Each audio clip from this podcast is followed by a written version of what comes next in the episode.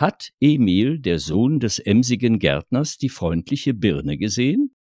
Nein, aber Gertrude, die Nichte des freundlichen Nachbars, hat ein lustiges Taschenmesser verschluckt.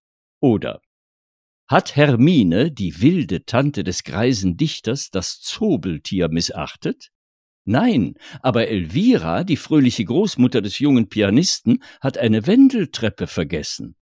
Word-Life-Balance, der Therapie-Podcast von und mit Justus und Frank Meyer. Hallo und herzlich willkommen zur neuesten Folge, Episode 8 von Word-Life-Balance, der Podcast gewordenen Selbsthilfegruppe mit Vater und Sohn. Der Sohn bin ich, Justus Meyer, freiberuflicher Wortpedant und selbsterklärter Verbalakrobat. Mein Vater, das ist Frank Meyer, Leser, Schreiber, Sprecher und Spieler von Texten. Mein Vater war übrigens mal Pantomime, so habe ich ihn jedenfalls kennengelernt. Mit dem Sprechen hat er dann erst angefangen, als ich schon fast zwölf Jahre alt war. Ich meine natürlich mit dem Sprechen auf der Bühne, aber dann im Theater hat er gleich ein zwei Stunden langes Soloprogramm mit unfassbar viel Text gespielt. Ist mir persönlich immer noch ein Rätsel, wie der das alles auswendig gelernt hat. Damals, also 1992 war das, wurde er noch oft für verrückt gehalten, wenn er beim Auswendiglernen des Textes, memorieren sagen Schauspieler, glaube ich, dazu, den Text vor sich hin murmelnd bei uns die Straße auf und ab gelaufen ist. Heute würden ja alle denken, der telefoniert mit AirPods oder so. Damals war klar, der hat ganz schwer einen an der Waffel. Stellt sich natürlich die Frage, wie der Vater, so der Sohn. Ach, bildet euch eure eigene Meinung, liebe Zuhörerinnen und Zuhörer. Ich rufe ihn jetzt an.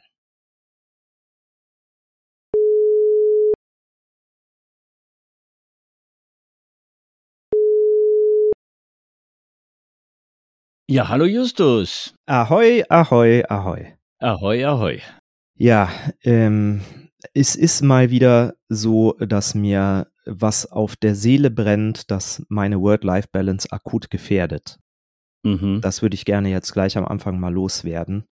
Da musst du mich therapeutisch okay. einmal durchbegleiten. Wir haben ja jetzt auch schon in den vergangenen Episoden viel über falsche Aussprache, über Sprachverhunzungen und irgendwelche peinlichen, unangenehmen, fürchterlichen Verballhornungen von Wörtern gesprochen. Aber ähm, es gibt quasi noch, noch äh, eine, eine neue Hauptgruppe im Periodensystem dieser schändlichen, schädlichen und peinlichen Sprachelemente. Und zwar Formulierungen, die nicht falsch sind, aber meiner Meinung oder bei mir zumindest direkt Schmerzen in der Großhirnrinde auslösen und ich finde, sie gehören auch streng verboten. Am liebsten unter der Androhung von Zuchthaus. Oh, oh, oh. Ja, ist eine Übertreibung. Aber Was kennst du das du? auch? Hast, hast du eine Idee eigentlich, worauf ich hinaus will damit? Äh, naja, ich kenne auch solche Formulierungen, die nicht falsch sind, aber da hast du schon recht. Also, ja, ja ich finde das, das bei keine dir? Ahnung, ein, keine Ahnung, ein, ein, ein Stück weit finde ich das total spannend, genau. Also da bin Hm. ich ganz bei dir. Alles gut. Höre da Das äh, leichte Ironietropfen raussuppen. Ja, ja. Ein, ein Stück weit zum Beispiel, ein Stück weit, dieses entsetzliche ein Stück weit statt ein bisschen oder teilweise oder quasi. Ich habe mal Ja. recherchiert, wo das eigentlich herkommt. Und laut Spiegel hat äh, das als einer der ersten gerne Björn Engholm benutzt. Björn Engholm. Woraufhin ja. Björn Engholm, ja, woraufhin Harald Schmidt damals äh, gesagt hat, es gibt jetzt eine neue Maßeinheit, ein Stück weit ist ein Engholm. Ne? Und sehr oft benutzt hat es auch, wie ich herausgefunden habe, Jens Spahn.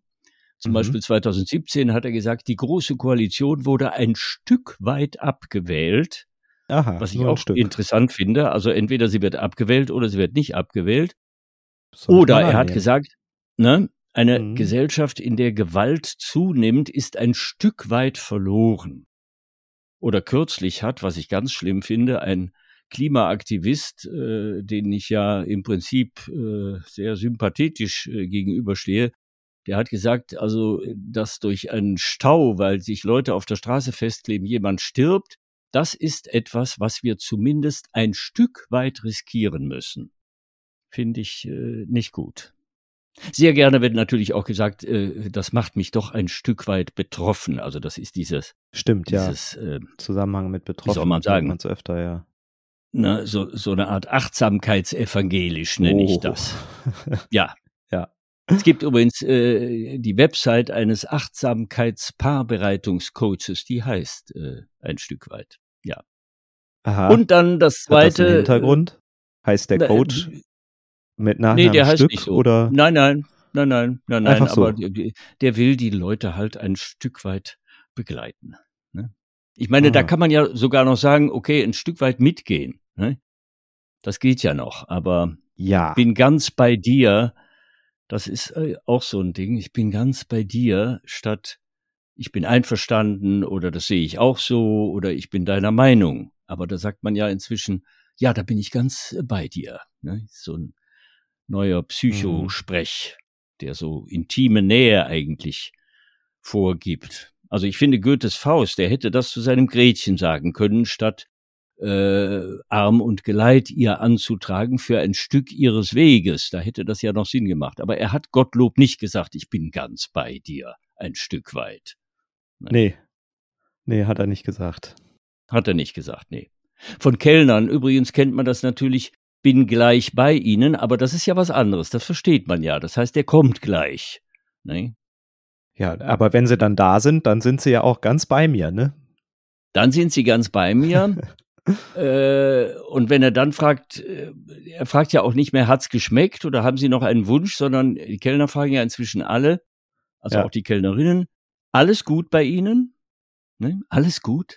Ja. Und ich muss sagen, äh, wenn ich das genau nehme, finde ich das ein bisschen indiskret, weil ob bei mir alles gut ist, das geht denen doch gar nichts an. Aber ich meine, das will der ja auch gar nicht wirklich wissen. So viel Zeit Nee. hat er ja auch gar nicht. Also ich finde, das ist ein bisschen paradox. Es ist eigentlich eine gelogene Frage. Mit Fragen kann man ja eigentlich nicht lügen. Das kann man ja eigentlich nur mit Feststellungen. Hm. Aber dieses alles gut bei Ihnen, das wollen die ja gar nicht wissen. Ist auch so Mhm. ein Psychogesülze, das uns alle infiziert. Ich muss zugeben, ich habe auch schon mal zum Kellner gesagt, nee, nee, danke, alles gut bei uns, alles gut.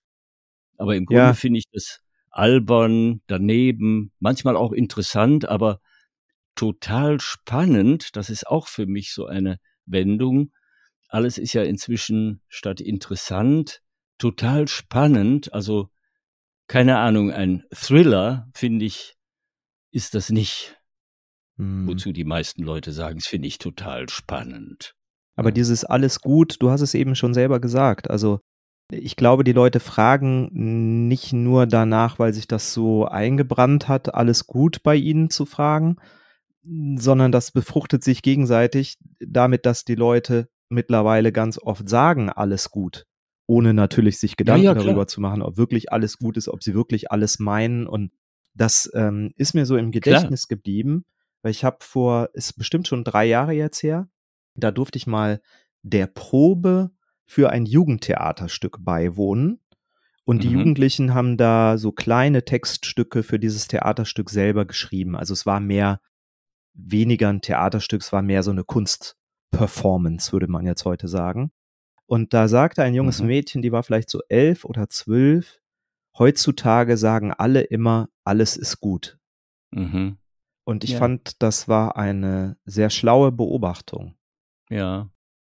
Und ich ertappe mich selber auch immer wieder dabei. Ne? Und dann sagt einer, äh, wollen Sie noch, keine Ahnung, darf da, darf's noch ein Ke- Nachschlag sein oder Ja, noch ein Stück Käse dazu Klar. oder ähnliches? Und ich sage, nee, nee, alles gut. Alles So, gut, und ja. Natürlich ich, ich meine ich das nicht auch. alles gut. Ich, also die, ich sag das auch, klar. Ja. Und man, man übernimmt natürlich gängige Münzen, die in der Sprache inzwischen überall rumgereicht werden und teilt sie auch selber aus. Das ist klar. Aber äh, das ist halt auch eine kleine Kritik an mir selber, weil äh, Hm. wir machen alle diese Sachen auch mit.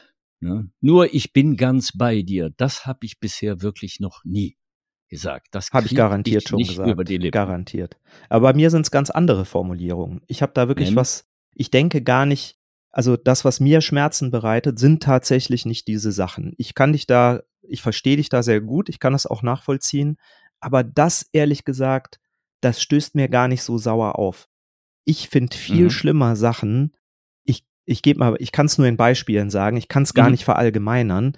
Ich finde die Formulierung Sekt oder Champagner schlürfen, finde ich grauenvoll. Also dieses Schlürfen, ich kann gar nicht genau sagen, was mich daran stört. Ich ähm, ja, möchte mich verschämt abwenden, wenn ich es höre und mir die Ohren mit Wachs verschließen oder ähnliches. Äh, Und ähm, ich bleibe dabei hörst du das denn merkwürdigerweise oft? immer mal wieder, ja.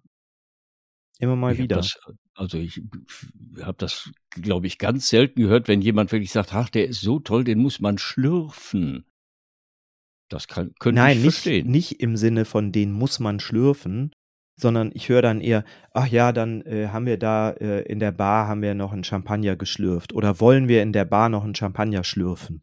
Ach so. Mhm. Und das finde ich grauenvoll. Hm. Ja. Ja. Und Ja. ähm, merkwürdigerweise kommen die anderen, die mir äh, da äh, aufgefallen sind, auch aus der Welt der leiblichen Genüsse, und zwar schnabulieren. Das ist ja irgendwie so ein Kunstwort, Mhm. Äh, was in den letzten Jahren aufgekommen ist und irgendwie auf witzige Weise ausdrücken soll, dass man etwas isst. Ne? Mhm. Ich glaube, es ist so vom Schnabel abgeleitet. Aber ich finde es ist mir zu albern. Mhm. Und auf der gleichen Ebene genauso schlimm etwas löffeln. Ich finde, man isst etwas, man isst vielleicht auch etwas mit dem Löffel, aber genauso wenig wie man was gabelt oder was messert, löffelt man was. Ja, aber man löffelt ja schon mal was aus. Du musst die Im Suppe Sinne, in, auslöffeln, in die der Redewendung eine Suppe auslöffeln, stört's mich überhaupt nicht. Wenn mir aber jemand Mhm. erzählt, wie er eine Creme Brûlée gelöffelt hat, hört sich das für mich genauso schlimm an, als würde der im gleichen Mhm. Satz noch sagen, er habe noch einen Champagner geschlürft, nachdem er Mhm. eine herrliche Schweinshaxe schnabuliert hat oder so. Also das, das sind Mhm. Dinge, die werden mich wahrscheinlich noch bis ins Ableben verfolgen. Das Löffeln finde ich Tja, genauso also schlimm, genauso schlimm übrigens, wenn es im Sinn ganz anders verwandt wird, nämlich als äh, Synonym für Löffelchen liegen, was ich auch schon schlimm finde. Aber also, Mhm. du weißt, was ich meine. Ist aber ist aber sehr bildlich. Also, finde ich jetzt, äh, Wenn interessant, nicht sagt, total kannst du mich löffeln oder darf ich dich löffeln? Nee, tut mir leid, Ja, das ist also, das habe ich auch noch habe ich noch nie gehört. Oh, ja. Ja, okay. Hm. Okay, aber das Ich das frage so mich auch, wer sagt solche Sachen? Ne? Wer Ja, ja, sagt, ich möchte Champagner schlürfen und da 'ne Creme Brûlée löffeln? Für mich hört sich das so affektiert an, das da schwingt so dieses unbedingt ironisch witzig sein wollen, schwingt da so mit und man hat immer das Gefühl, Leute, die das sagen, mit so diesem angedeutet mit dieser angedeuteten Ironie drin, tun so, als parodieren sie da jemanden, der wirklich so spricht. Aber sie kennen ja gar keine Leute, die wirklich so sprechen, beziehungsweise sie sind schon diejenigen. So sprechen Mhm. nur Leute, die dabei so tun, als würden sie andere parodieren, die es gar nicht gibt. Mhm. Mhm. Ich glaube, das sind dann Leute, die auch Schankedöne und Schitteböen sagen. Vielleicht, ja, ja. Mhm. Aber, äh, das finde ich jetzt, äh, wie soll ich mal sagen, keine Ahnung, total spannend, dass dich diese Sachen viel mehr aufregen als meine Sachen, die mich aufregen. Und Ja. deine Sachen, die höre ich viel seltener, also schnabulieren und Champagner schlürfen und etwas löffeln. Da wäre ich überhaupt nicht drauf gekommen. Interessant. Ja, ich will es jetzt eigentlich gar nicht auf die Kreise, in denen wir verkehren, zurückführen, weil ich denke, so unterschiedlich sind die überhaupt nicht. Aber äh, vielleicht denken Leute meiner Generation auch oder finden das so cool, dass es jetzt Champagner gibt. Und Leute deiner Generation, da habe ich manchmal den Eindruck, denen ist es fast eher peinlich, Champagner zu trinken, weil es so Establishment ist. Und naja, Hm, vielleicht hängt es ja auch irgendwie damit zusammen. das weiß ich jetzt nicht. Weiß ich auch nicht. Ne? Aber ich weiß, was wir machen können, wenn du jetzt eh schon am Berlinern dran bist, wa? Ah, kommt ich mir ahne, doch direkt in den. Sinn etwas. Ich weiß schon, Fremdwörter, die ich gut finde, meinst du? Fremdwörter, die ich cute finde. Ja, dann fang mal an. Ja, ähm, ich, ich komme ja mit aufklärerischem Anspruch auch äh, in diese Rubrik rein und ähm, möchte Mhm, ja auch mhm. dir dazu äh, verhelfen, sich in dem modernen Sprachdschungel etwas besser zurechtzufinden. Lass mich deine Machete sein und dir den Weg ein. Stück frei, ein Stück weit freischlagen. Ähm, mhm. Und deswegen habe ich wieder ein Wort mitgebracht, das so aus der Jugend- und jungen Erwachsenensprache stammt. Das Wort, was ich heute mhm. für dich habe, ist Drip. Drip. Kannst du damit was anfangen? D-R-I-P. D-R-I-P, Drip. Ja, also äh, es tropft. Ja, genau. Also kommt vom englischen Verb tropfen. Mhm. Bedeutet aber, so wie es heute halt in der Jugend, jungen Erwachsenen oder auch älteren Erwachsenensprache bedeutet, ist sowas wie cooler Style. Man könnte auch sagen, pass auf, den Begriff kennst du jetzt schon, deine Klamotten sind on fleek, wenn du zu einem sagst, ja, ja. nicer Drip oder cooler Drip oder sowas. Ne? Aha. Und Drip also hat da in den letzten paar Jahren ein Wort abgelöst, von dem ich denke, du hast es eher schon mal gehört als Drip, kennst es aber wahrscheinlich auch nicht so richtig, nämlich das Wort Swag. Swag. Da Swag. weiß ich nicht, was es äh, lexikalisch bedeutet. Das kommt auch aus dem Englischen, unschwer rauszuhören, von to mhm. swagger. Hätte ich auch nicht gewusst. Ähm, to swagger heißt einerseits schlendern, aber andererseits auch sowas wie stolzieren. Und der mhm. Swag ist quasi auch, also wenn einer Swag hat, dann hat der einen coolen Style. Dann zieht er sich modern Aha, also an, trägt coole Klamotten, so, ne, hat ein, einfach ein cooles, angesagtes Äußeres. Und wenn das doppelt toll ist, dann ist das ein Drip Swag. Bitte auf gar keinen Fall jemals Drip Swag wieder sagen. Also. Nee. nee. Ja, ich meine, beides ich sag ja, Swag das Gleiche. Ist, ne? Drip hat Swag verdrängt. Ja, aber du Ach würdest so. ja auch nicht äh, zum, das ist, als würdest du zum Supermarktladen gehen. Da ja. Das Doppelte da drin brauchst du nicht. Es hört sich dann wieder peinlich an und als würdest du nicht wissen, was es bedeutet, wenn du vom Drip Swag redest. Da müssen wir noch ja. warten. Vielleicht, vielleicht etabliert sich irgendwann der Drip Swag oder der Swag Drip, aber bis es, ich glaube, wir beide werden nicht diejenigen sein, die das anstoßen. Glaube ich auch nicht. Nee, nee. Ich fürchte, da okay. ist, sind unsere äh, ist, ist unser Influential Reach in der Generation einfach, ähm, ist der nicht krass genug. Würde ich jetzt mal behaupten. Okay, okay. Ja, da habe ich wieder was gelernt. Mhm. Bedanke mich. Äh, Sehr gern. Mein Fremdwort, äh, da werde ich dir, glaube ich, nicht viel beibringen, äh, aber das finde ich ein äh, ganz hübsches. Das ist nämlich die sogenannte Atopie von mhm. griechisch Atopia. Adjektiv ja. atopisch von griechisch atopos. Ja. Das kommt wieder vom griechischen topos gleich Ort und a gleich nicht. Also die Atopie ist sozusagen ein Nichtort. Das ist aber weniger blauäugig als die Utopie, die ja auch eigentlich ein Nichtort ist, weil es eben das, was utopisch ist, noch nicht verwirklicht mhm. ist. Utopie nirgendwo.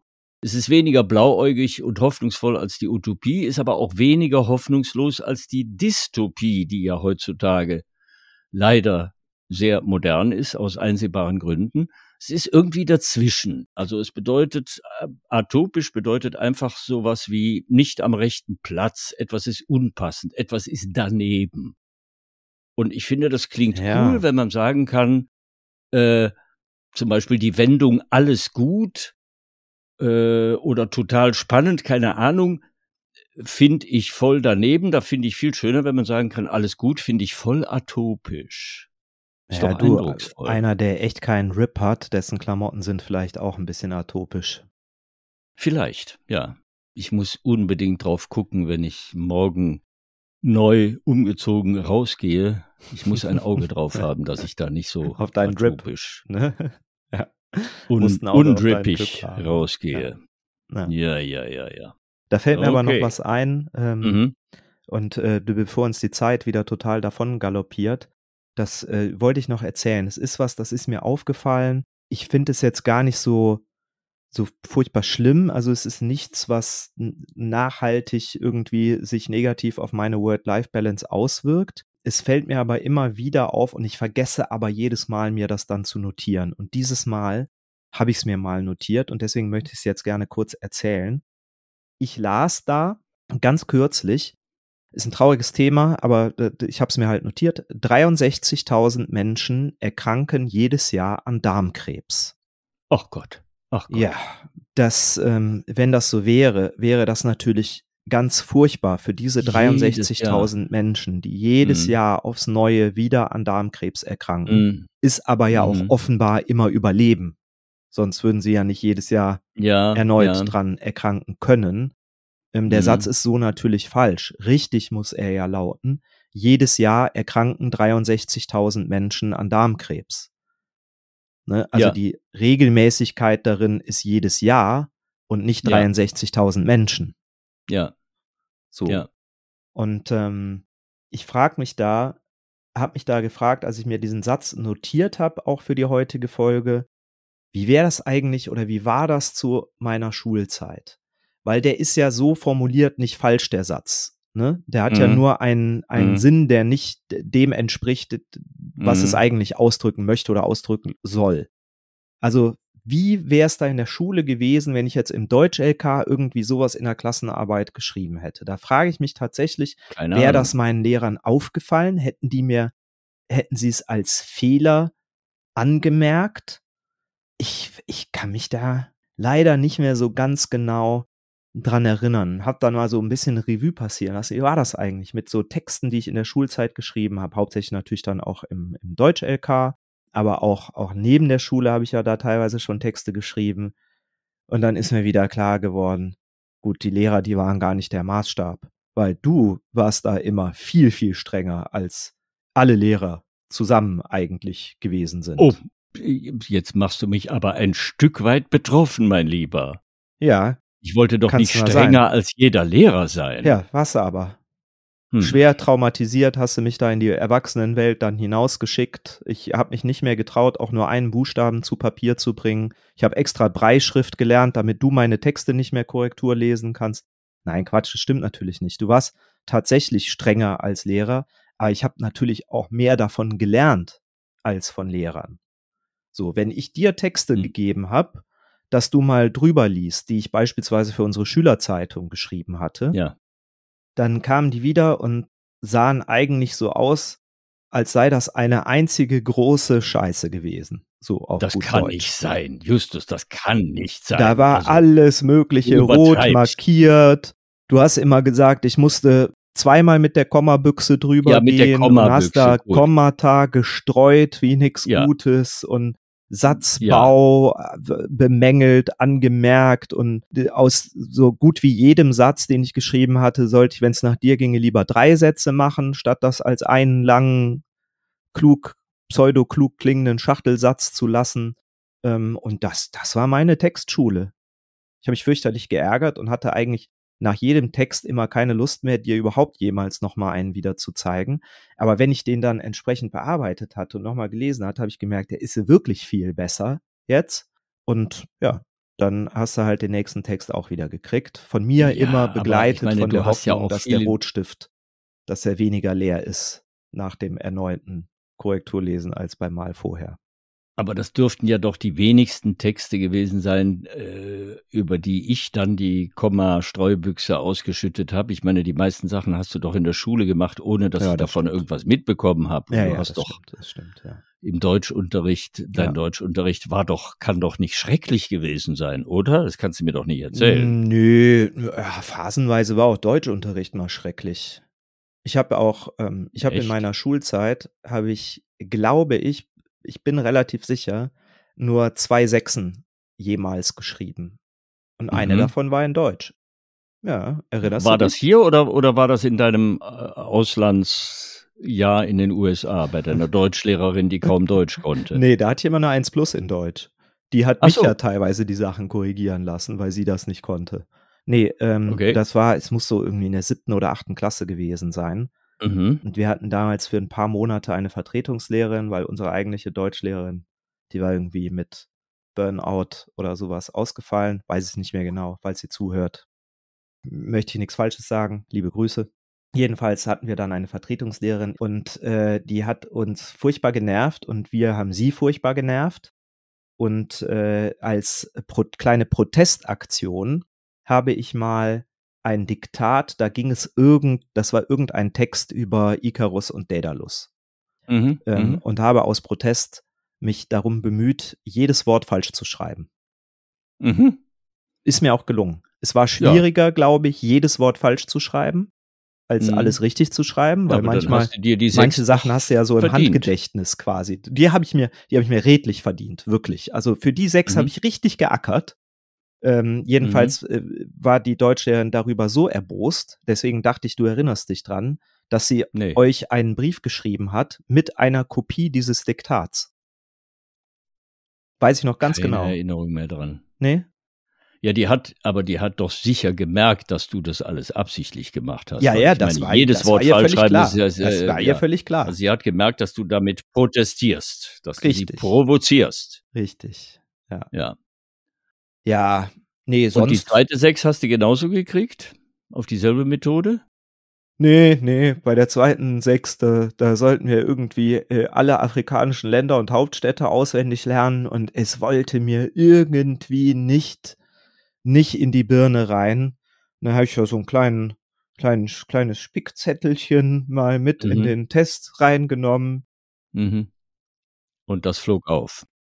Das flog dann leider auf, ja. Mhm. Ja, also die war sehr viel leichter zu bekommen, diese mhm. zweite mhm. Sechs, als okay. die erste, ja. Okay. Naja. Ja. Ja, die Versetzung. Ja, Vertretungslehrer. Ja, noch, ja. Aber an äh, Deutsch habe ich, an Deutschunterricht habe ich eigentlich eigentlich habe ich da ganz, ganz schöne Erinnerungen dran. Ich weiß gar nicht, ja. wie, wie ist es denn bei dir? Ah, ich habe eigentlich, eigentlich nur tolle Erinnerungen an, an den Deutschunterricht. Ja? Meine, unsere Unterrichtszeiten haben ja wirklich zu verschiedenen Epochen stattgefunden. Da liegen ja drei Jahrzehnte dazwischen. Deutsch war halt mein Lieblingsfach. Mhm. Und wir hatten, das Tolle war, wir hatten einen sehr netten, sehr guten und vor allem sehr jungen Deutschlehrer. Als wir ihn bekamen, äh, wir kriegten ihn in Deutsch und Englisch und als Klassenlehrer, das ist er dann sechs Jahre geblieben bis zum Abitur. Wir kriegten ihn in der Untertertia, also so hieß das damals, in der achten Klasse. Da war er gerade 30. Ja, das ist echt noch relativ ne? Ja. Er war mhm. ziemlich modern und wir hatten äh, wir haben bei ihm also nicht nur äh, Gryphius und Goethe und Schiller, sondern auch ganz viel äh, Bertolt Brecht und Gottfried Benn gelesen. Und das war damals durchaus nicht absolut üblich, denn Brecht galt auch immer noch ein bisschen als halt so ein linker Autor. Und äh, da haben wir, da haben wir ganz viel an moderner Literatur gelesen. Wir hatten auch ein tolles Lesebuch, die Fähre hieß das und die drei Oberstufenbände, die habe ich bis heute. Ich habe die zum ersten Mal seit Jahrzehnten wieder in die Hand genommen. Da ist alles drin von den Germanen und alten Griechen bis Ingeborg Bachmann, Paul Celan und Böll, was halt damals hm. äh, die ganz jungen Autoren waren. Und bei diesem Deutschlehrer haben wir also ganz viel Modernes gelesen, auch in Englisch. Da haben wir nicht nur Shakespeare, sondern auch James Joyce gelesen. Das war auch nicht absolut üblich.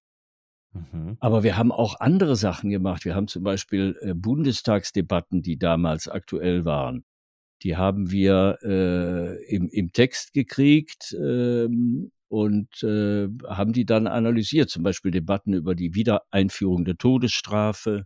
Das war damals eine sehr die Öffentlichkeit bewegende Debatte oder eine Debatte über die Verjährung oder Nichtverjährung der Nazi-Kriegsverbrechen oder die Parteienfinanzierung durch Steuermittel, kann ich mich erinnern. Da war die SPD damals dagegen, die CDU und die FDP dafür.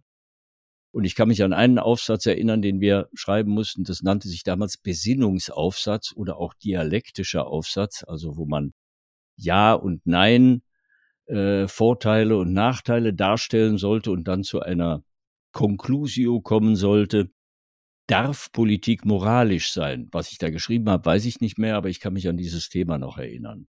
Und wir haben Sachen gelesen, wie zum Beispiel von Peter Weiß, die Ermittlung, also sehr im Zusammenhang eben mit den Nazi-Kriegsverbrecherprozessen.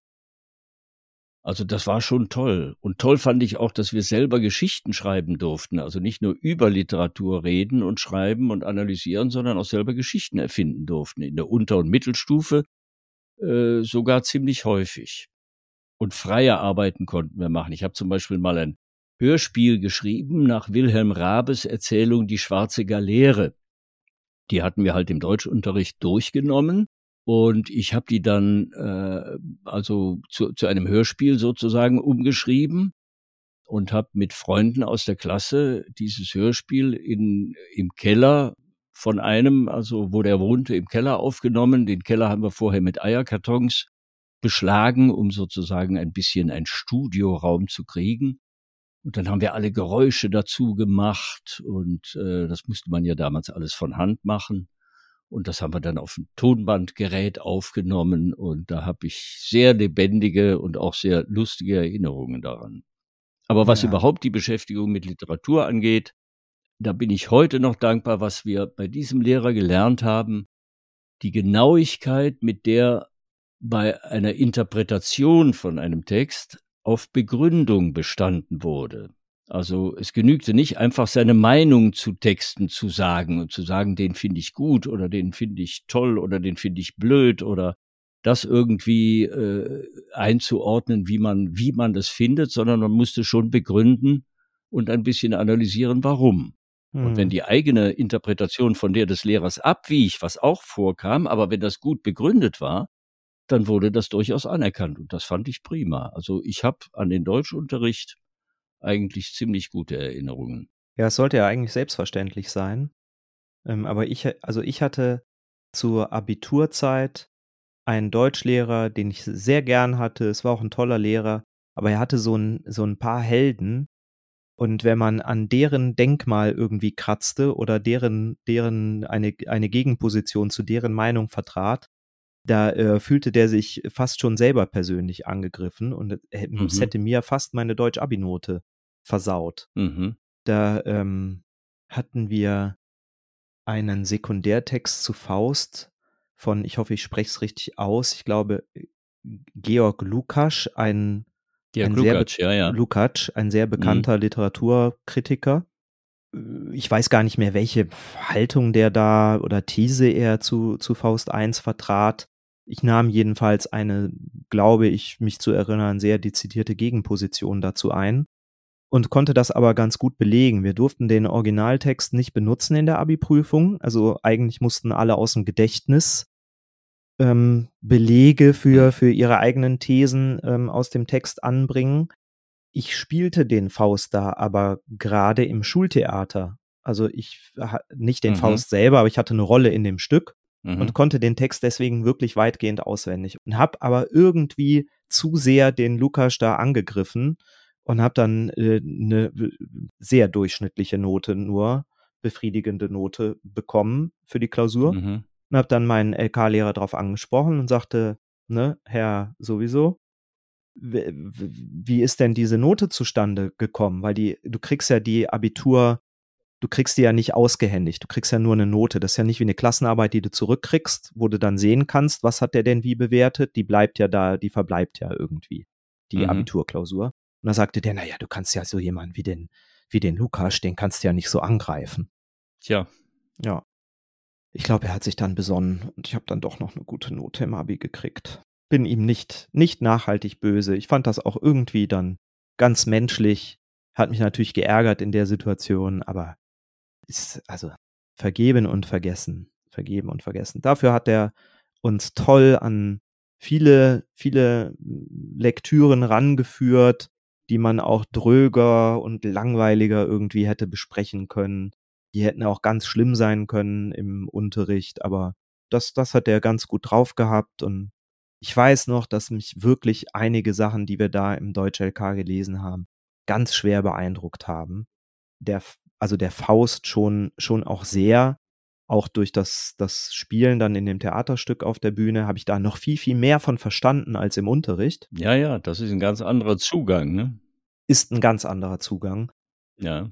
Auch weil ich gesehen habe, wie dann, dann meine, meine Kollegen da auf der Bühne, wie die gewisse Dinge gespielt haben, hat mir das eine ganz neue Interpretation irgendwie dann auch mhm. von dem Text eröffnet. Ne? Und viele Anspielungen, mhm. mhm über die wir im Unterricht einfach so weggegangen waren. Wenn du die spielst, dann wird's klar, dass es eine Anspielung auf irgendwas ist. Da ist, mhm. fällt mir jetzt gerade ein, da äh, spricht Mephisto mal davon, und dass es eine Kunst sei. Ich glaube, er sagt so mehr oder minder wortwörtlich, die Frauen aus einem Punkte zu kurieren. Im Unterricht, ja, ja hat man da so drüber weggelesen und sich gar keine Gedanken drum gemacht. Auf der Bühne hat er das dann irgendwie noch mit vollem Körpereinsatz unterstrichen und es war halt klar, mhm. dass Mephisto da mhm. einen anzüglichen Witz macht. Ne? Ja. Weil was der eine Punkt, aus dem man die Frauen kuriert, ist. Ja, wenn man es spielen will, dann muss man wissen, was muss man, man meint. Ja, genau, genau. Ja. Ja.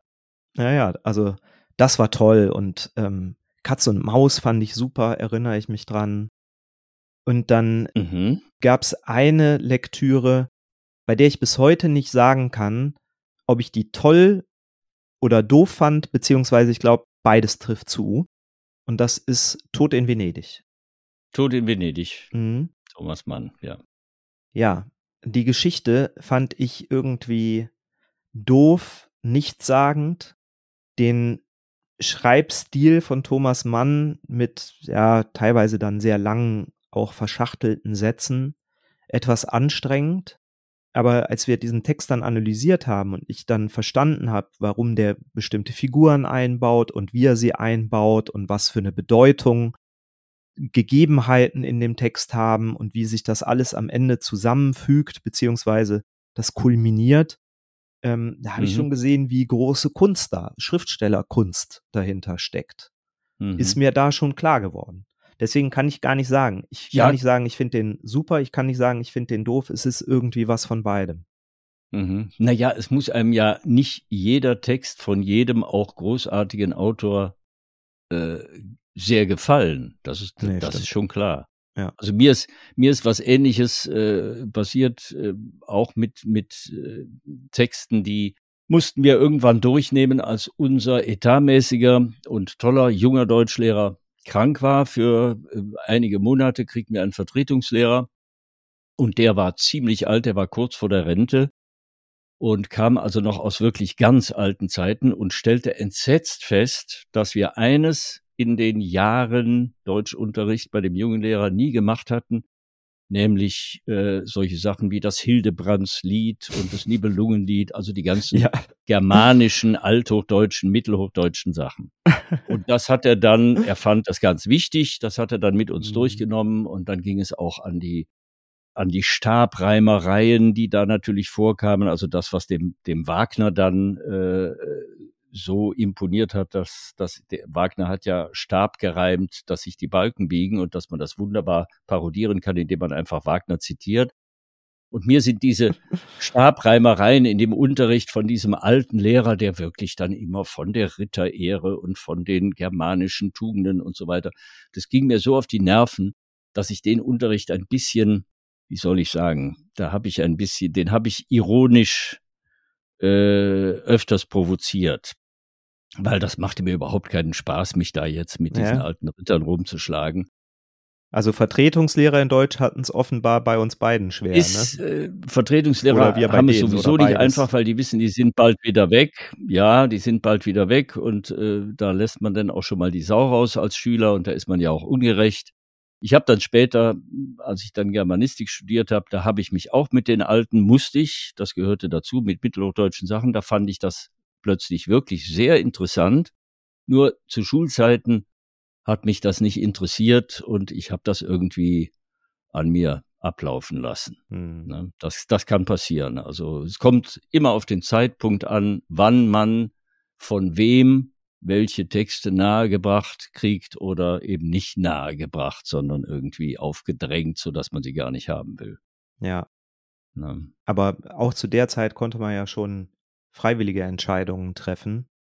Was hast denn du Ja. eigentlich zu deiner Schulzeit so außerhalb vom, vom Deutsch- oder Englisch-Schulunterricht gelesen? Was waren so deine, deine Na ja, Lieblingsbücher?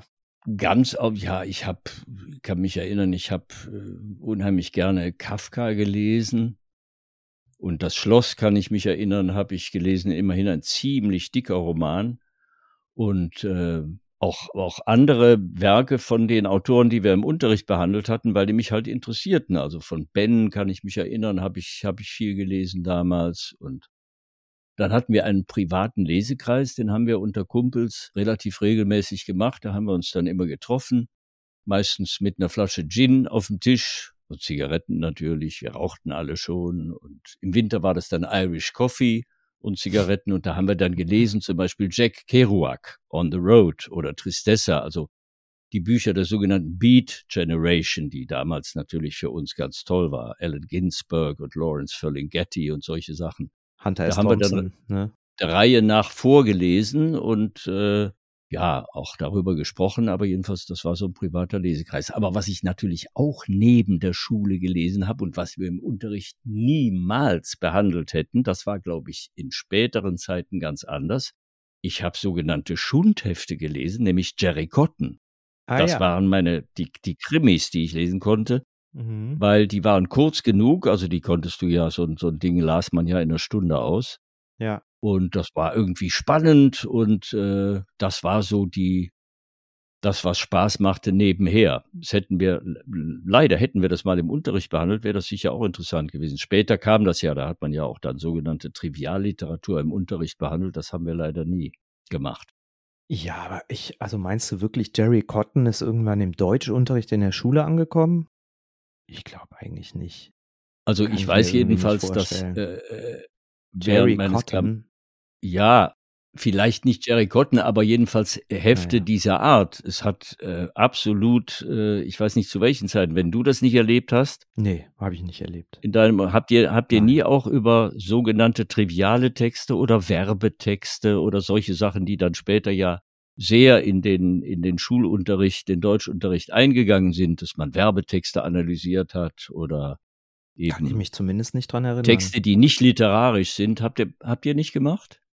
Oder hast du das vergessen? Nicht. Ja, ich kann's, wenn ich es vergessen habe, dann weiß ich es logischerweise ja nicht mehr. Stimmt, ja, stimmt. Mhm. Kann jetzt nicht sagen, ja, habe ich aber vergessen. Ähm, nee, kann ich mich wirklich nicht Ja, dran vielleicht erinnern. war es ich- noch später. Oder es war da schon wieder vorbei. Kann Ich glaube, es war ich wieder es nicht. vorbei. Ich denke ja. Weil es denke, war es war eine Zeit, äh, wo Wir haben auch nicht viel Zeitgenössisches gelesen zu, Nee? zu meiner Schulzeit. Nee.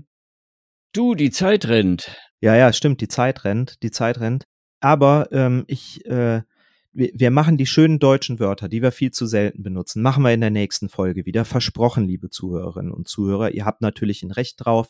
Aber ähm, was ich persönlich immer noch viel schöner finde, ist die Spätlese. Und am allerbesten gefällt sie mir, wenn mein Vater eine kleine Spätlese für uns alle vorbereitet hat. Und ich hoffe, du hast was dabei. Dann würden wir das nämlich unbedingt noch machen wollen. Okay, ich habe heute einen ganz kurzen Crashkurs aus meinem Programm Dicht, Denk, Deutsch dabei. Herrlich. Und der geht so. Also, oft ist, und das haben wir ja inzwischen auch reichlich besprochen und erfahren, oft ist richtiges Deutsch reine Glückssache. Trotzdem müssen wir es üben. Und zum Einstieg eignen sich hier am besten einfache Übungen zum Alltagsdeutsch. Mhm. Eine der unbekanntesten Übungseinheiten zum Thema Fragen, Antworten aus dem revidierten Lehrbuch von Hermann Harry Schmitz enthält zum Beispiel folgende Mustersätze. Hat Emil, der Sohn des emsigen Gärtners, die freundliche Birne gesehen? Nein, aber Gertrude, die Nichte des freundlichen Nachbars, hat ein lustiges Taschenmesser verschluckt. Oder hat Hermine, die wilde Tante des greisen Dichters, das Zobeltier missachtet? Nein, aber Elvira, die fröhliche Großmutter des jungen Pianisten, hat eine Wendeltreppe vergessen. Mhm. Oder hat Walter, der blinde Pianist, das Klavier gefunden? Nein, aber Lotte, die taube Vollweise, hat ihr Bein verloren. Liebe Kinder, Ja. diese drei Sätze sind zwar grammatisch völlig korrekt, haben aber meines Erachtens doch zwei Schwächen. Erstens, man kann diese Beispielsätze nicht in allen Lebenssituationen anwenden. Und zweitens, man lernt, dass man im Deutschen auf Fragen immer mit Nein antwortet. Aber ist das denn richtig? Nein, das ist nicht richtig. Natürlich nicht. Wie könnte es denn? Aber wir müssen tatsächlich zum Ende kommen. Unsere kleine Therapiestunde für heute ist schon wieder abgelaufen. Ähm, ihr findet uns, liebe Zuhörerinnen und Zuhörer, wie immer, immer noch, immer wieder unter wordlifebalance.com, auf YouTube unter @wordlifebalance, auf Instagram unter wordlifebalance-podcast. Ihr findet uns auch auf Facebook und neuerdings auch auf Twitter. Also lasst uns gerne Likes da, abonniert den Kanal, aktiviert die Glocke, macht ordentlich Radau in den Kommentaren. Gemeinsam überlisten wir alle Algorithmen und sorgen dafür, dass ähm, noch mehr Leute davon profitieren können, dass ihre Word-Life-Balance ein Stück weit wieder ins Gleichgewicht kommen kann. Gut, ich glaube, das schneiden wir besser da raus. Bin ich ganz bei dir. Bist du ganz bei mir, ne? Ja, das ja. dachte ich mir. Ja, also in diesem Sinne, ähm, danke fürs Zuhören. Ahoi, das ist alles. Und jetzt noch die Sprachweisheit des Tages, heute von Wilhelm Busch. Alle Worte scharwenzeln um die Wahrheit herum. Sie ist keusch. Alors, adieu und ahoi.